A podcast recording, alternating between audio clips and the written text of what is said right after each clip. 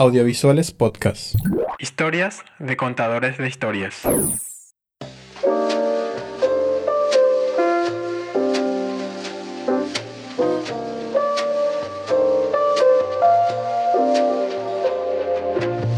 Hola, mi nombre es Bárbara Coronel, tengo 25 años. Soy actriz, se puede decir que hace 13 años, pero vivo de esto hace básicamente 8 años.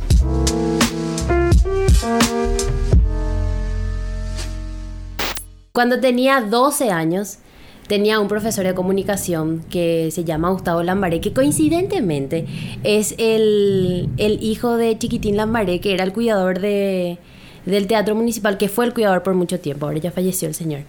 Bueno, y este profesor luego era un loco, pero a mí me encantaba porque, porque era tan buena onda y te transmitía luego la comunicación. Raro, era, era famosa comunicación así re tedioso. Y la comunicación que él enseñaba, o sea, castellano literatura, era genial. Entonces, un día viene el profe y famoso, obras de colegio, ¿verdad? Y viene el profe y dice, hoy vamos a practicar una obra de teatro que se llama El Rin Rin Bíblico de Josefina Pla. Nosotros, eh, bueno, dale, tranqui, ¿verdad? Y, y me da un, un, personaje para hacer, me acuerdo que era el ángel, porque era, bueno, dejo de tarea que, que lean la obra, que es muy linda. Eh, y bueno, a mí me tocó el personaje del ángel y el profe estaba haciendo así tipo un casting y leí el ángel, o sea, le, leí el personaje del ángel, interpreté ahí un ratito y, y, me, y me, gustó y me, y me salió. Eso es lo que era importante. Después se hizo, se hizo la presentación y hambre, todo el mundo luego nos aplaudió. Brilló el sexto grado, ¿verdad? y desde ese día fue así como que a mí me gusta esto, parece que me sale luego.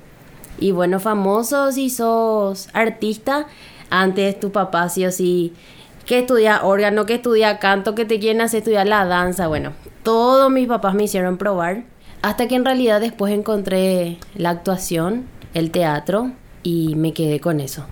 A los 12 años, después le dije a mi mamá que, que quería estudiar. Y mi mamá, bueno, sí, medio que se rehusó al principio, pero después me, me, me dio permiso.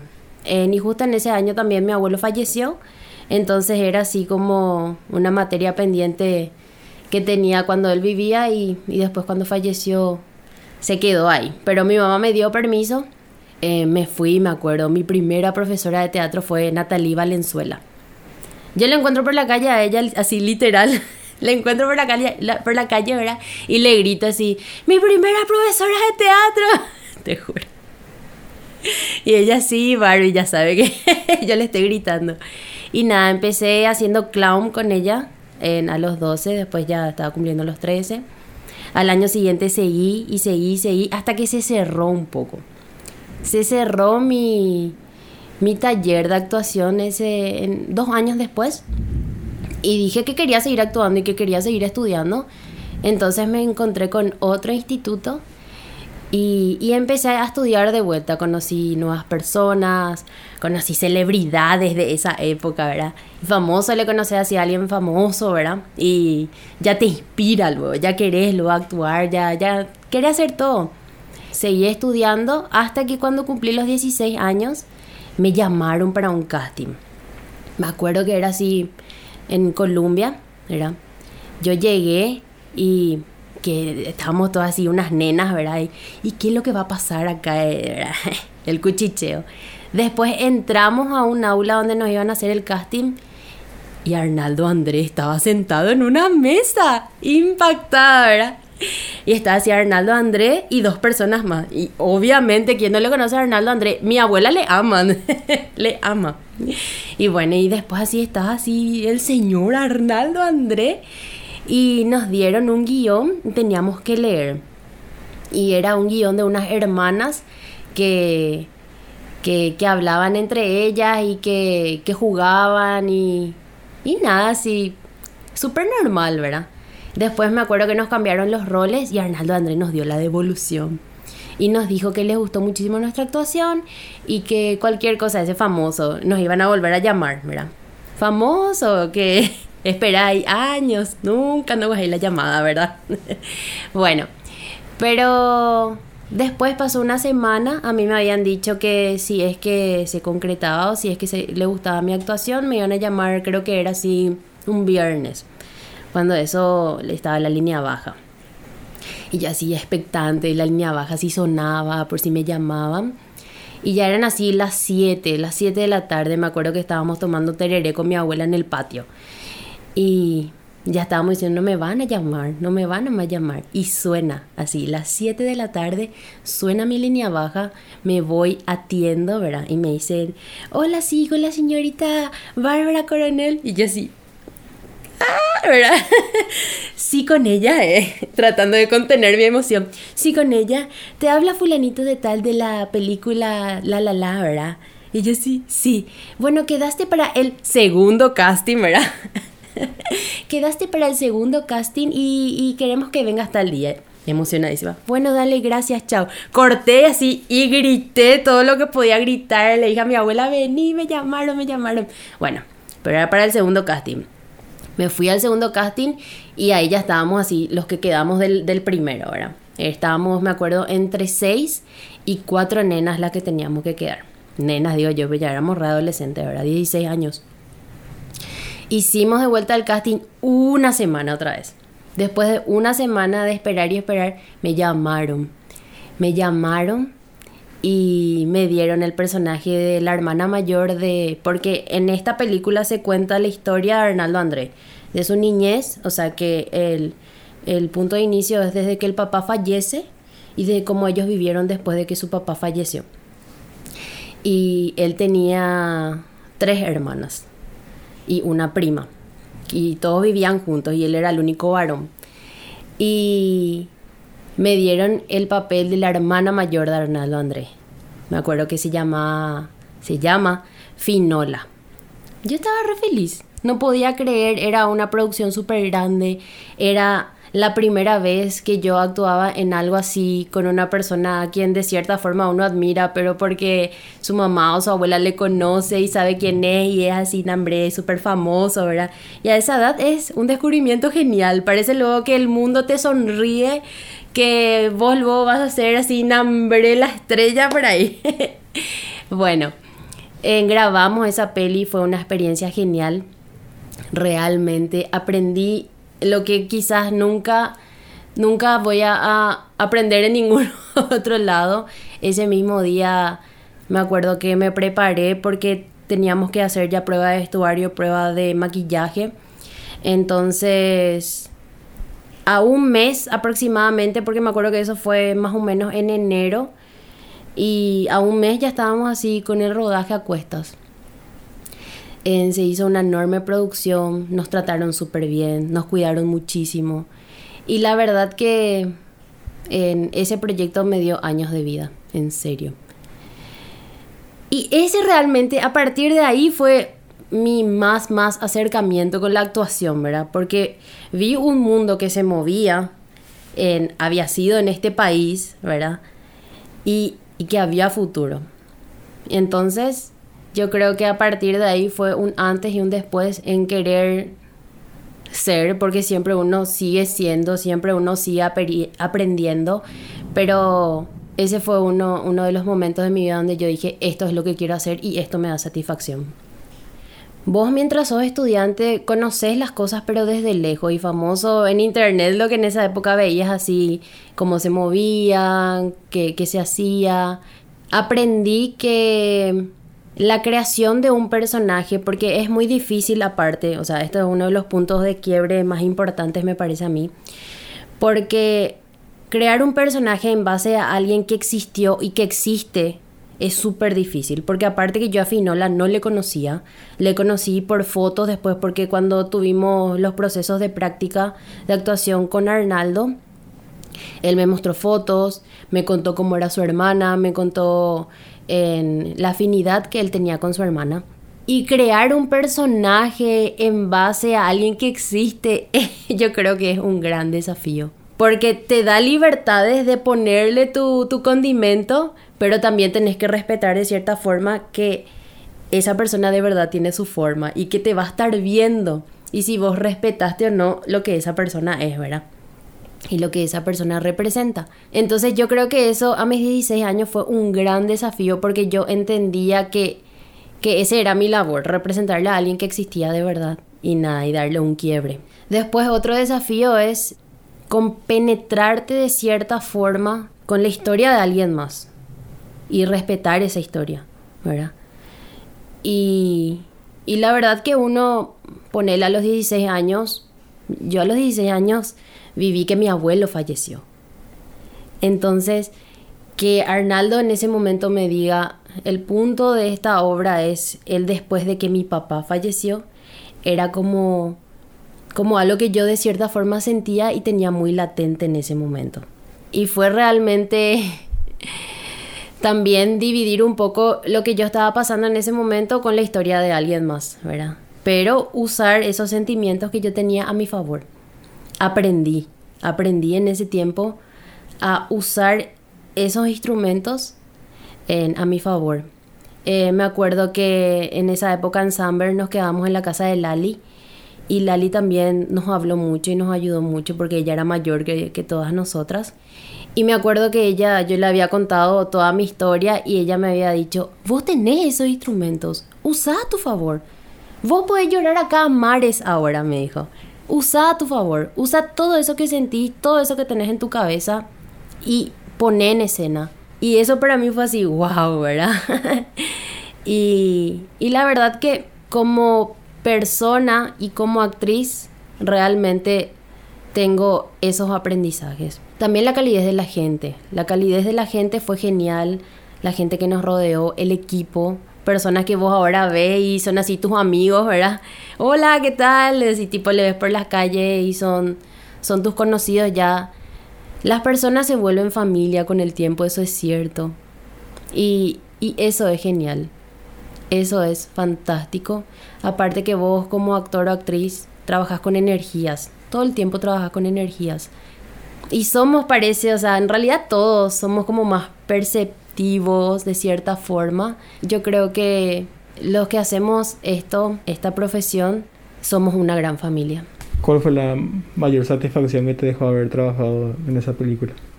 La mayor satisfacción yo creo que fue el que una persona tan ajena a mí me haya contratado por mi trabajo. Porque él no me conocía. O sea, él no sabía quién yo era, de dónde yo venía, él no sabía cuánto tiempo yo tenía estudiando ni con quién. O sea, nada, nada de eso. Pero él vio mi trabajo en ese momento y vio mi casting y a él le gustó y me contrató. Yo creo que esa fue una mayor satisfacción porque quiere decir que tu trabajo vale, que se vio tu trabajo, que todo ese esfuerzo que hiciste durante todo ese tiempo tuvo su fruto. Yo creo que esa es mi mayor satisfacción. ¿Recuerdas cómo te sentiste la primera vez que viste el corte final de la película? Sí, Mm, re emocionadísima. ¿Quién diría que una mitad cuñadilla así en la tele grande se iba a ver? Emocionadísima, realmente me acuerdo que estaba ahí con mis amigas que hice en el rodaje, durante el rodaje, que hasta ahora somos amigas, que hasta ahora nos hablamos, que hasta ahora compartimos cosas. Amigos también, porque estaba Diego también, que es el personaje principal que hace de Arnaldo. Y me acuerdo que nos vimos ahí, éramos niñas viviendo un sueño que nos llenaba el alma, realmente. Yo creo que para todos nosotros que estuvimos ahí en ese momento hubo un antes y un después en nuestra carrera como actores y actrices, realmente. Yo estaba explotando de alegría. Explotaba, me acuerdo que mi abuela me acompañó al, a la alfombra roja y... No, hombre, ella estaba colgada del cuello de Arnaldo. le ama a Arnaldo, le ama. No había nada parecido a eso en mi vida así en ese momento. Pero siempre le tengo muy presente a mi profe de sexto. Así, primero en primer lugar. Porque yo creo que él vio algo, confió en mí de cierta forma y me instó. Él me impulsó a hacer lo que yo quería hacer. Y después mi maestra, maestra de las maestras, Natalie Valenzuela, de ella aprendí todo, porque era esa época de tu vida donde vos absorbes todo lo que hay a tu alrededor, ¿verdad? Entonces ella fue así, mi maestra de maestras, mi consejera, mi amiga, mi educadora realmente. Después cuando hicimos em, la carrera, también pasamos por varios profesores. Em, me acuerdo que había una carrera, o sea, no es una carrera, una materia que sí o sí teníamos que hacer, que era la de Stanislavski. Y nuestro maestro, maestro de maestros también, era Héctor Silva, que él nos movió todo, todo nos movió en, en esa materia realmente. Y era, para mí al menos, era una de las materias más difíciles porque era tratar de entender a Stanislavski lo que él quería, todas sus fórmulas, cómo nosotros podíamos apropiarnos de eso para poder hacer un personaje de lo que él te daba, crear un mundo. Yo creo que el profe Héctor nos dio todas esas herramientas y él capaz no puede dimensionar todo lo que significó para nosotros esa materia y sus métodos y la forma en la que él nos enseñó. Otro de mis maestros a quien, a quien sí o sí tengo que nombrar es Jorge Báez me ayudó muchísimo. Tuvimos muchísimos momentos de hacer talleres, también nos veíamos así de repente. En, ese ya fue fuera de la escuela, ¿verdad? Me acuerdo que una vez hicimos un taller intensivo y yo creo que en ese taller intensivo del yo afectado, que también es una, una fórmula de Stanislavski, él logró en mí en ese momento lo que en 10 años yo no había logrado. Y él en una noche logró eso. Otro de mis maestros a que también tengo que nombrar son Juanca, Juanca Maneglia y Tana, que básicamente ellos me dieron la oportunidad porque la peli de Arnaldo salió debido a que el casting se hacía en el lugar donde nosotros teníamos clases. Entonces nos llamaron a una cierta cantidad de chicas de 16 años que eran de la escuela. Ahí está la respuesta, ¿verdad? Entonces Juan Caitana también, ellos fueron mis profes eh, de carrera. Juanca fue mi profe de actuación ante cámara y Tana fue mi profe de teatro. Mis re maestros me dieron muchísimas oportunidades, me enseñaron muchísimo, tanto de, del cine nacional como internacional. Básicamente nos enseñaron todo lo que ellos saben también, o sea, no creo que no escatimaron ninguna información, ¿verdad? Entonces, yo creo que a todos ellos Gracias. Algo que aprendí que siempre se me quedó, una cosa que dijo Tana una vez, que siempre tengo presente, que, bueno, hablo de cine y hablo de teatro igual, ¿verdad? Em, porque soy actriz de cine y teatro, fue que el cine, o el teatro también, de igual forma, es la carta de presentación de un país. Y yo nomás me puse a pensar cuando ella dijo eso, qué responsabilidad qué responsabilidad que, que tenemos con el resto del mundo, ¿verdad? De decirle, estos somos y de esta forma lo hacemos. Entonces, no sé, hay que poner todo de voz para hacer esa representación ante el resto. Y eso para mí fue así como, ok, yo tengo una responsabilidad y me tengo que poner la camiseta e ir en pos a eso. Entre el cine y el teatro, ¿cuál es el que más disfrutas hacer? El cine también da gusto, pero en el teatro. En el teatro si te equivocaste ya tenés que seguir. Aparte que el teatro es esa energía que compartís en el momento con el público. Si dijiste un y de más, que no se note que, que estés que regias, ¿verdad? Si, si es que la pifiaste en un diálogo, vos seguís espléndida. Aparte que el teatro es mucho compañerismo también. Es esa energía que compartís con tu compañero que si vos te equivocaste, la pifiaste, el otro tuvo que haber entendido para poder seguirte la corriente. Es también eso. El cine también es energía, pero en el teatro es como más tangible. Y el teatro tiene un desafío fantástico que a mí siempre personalmente me parece un desafío, que es que sea orgánico, que sea natural, pero que a la vez sea grandilocuente para que la última persona de la última silla de ese teatro te escuche, te sienta y sienta de la misma forma que el primero, que el que está en primera fila. Entonces, para mí eso siempre fue un desafío, lograr esa, esa organicidad, esa naturalidad, vamos a decirle, de hacerlo grande, de hacerlo más fuerte, pero de la misma forma sentido Porque en el cine pues todo más chiquitito, todo más interno, todo más de verdad así natural, ¿verdad? Y en el teatro también tiene que ser así, pero todos te tienen que escuchar y todos te tienen que sentir. Entonces, si yo me voy a quedar con uno de los dos, siempre me voy a quedar con el teatro. El teatro es presente, el teatro es en ese momento. Y en ese momento el público ve lo que vos tenés para ofrecerle. Y puede haber una segunda chance, pero mañana recién, en tu otra función recién, y capaz la misma persona ya no vea. Así que esa persona que está ahí en ese momento sentada, vos tenés la responsabilidad de que esa persona sienta lo que vos querés que sienta.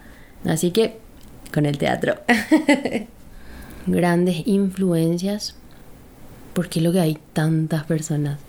Pero yo siempre apuesto por lo local. Mi país tiene demasiado arte. O sea, este país tiene demasiadas personas que hacen arte y lo hacen bien y lo hacen lindo y, y lo hacen de todo corazón.